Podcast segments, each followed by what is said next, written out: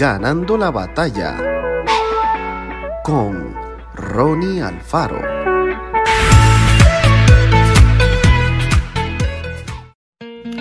En todo se enseñado que trabajando así se debe ayudar a los necesitados y recordar las palabras del Señor Jesús que dijo, más bienaventurado es dar que recibir. La Biblia está llena de promesas para quienes obedecen a Dios y comparten con los demás su tiempo, dinero y esfuerzo. Por supuesto, si lo hacen de todo corazón, con el propósito de agradarlo a Él y ayudar de veras a la gente. Sus bendiciones son reales y se ven en la vida cotidiana, porque dar y compartir nos ayuda a ordenar nuestras finanzas.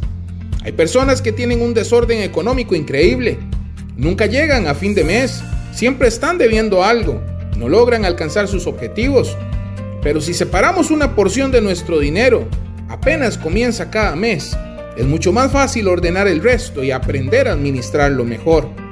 Compartir con quienes no tienen lo necesario para comer, amar a la gente en forma práctica, ayudar a que la Biblia sea traducida a otros idiomas para que muchos pueblos puedan recibir el mensaje de Jesús, son modos de compartir los ingresos que Dios nos da a diario.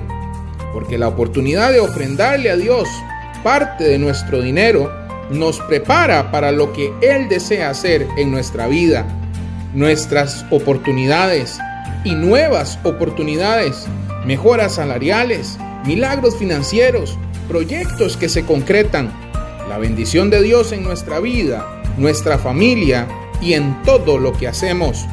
Tenemos una casa, una casa espiritual, a la cual ayudamos todos los meses también. Dios nos invita a dar generosamente todo lo que somos y poseemos. Sus bendiciones nos acompañarán siempre en respuesta a nuestra obediencia y alegría. Nunca demos una ofrenda sin añadirle la gratitud a Dios porque nos permite hacerlo. La Biblia enseña que todo lo que tenemos proviene de Él. Qué bello es compartir lo que Dios nos ha dado. Que Dios te bendiga grandemente.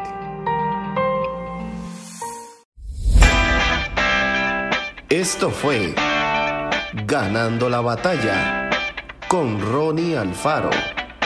Y recuerda, síguenos en Spotify y en nuestras redes sociales para ver más.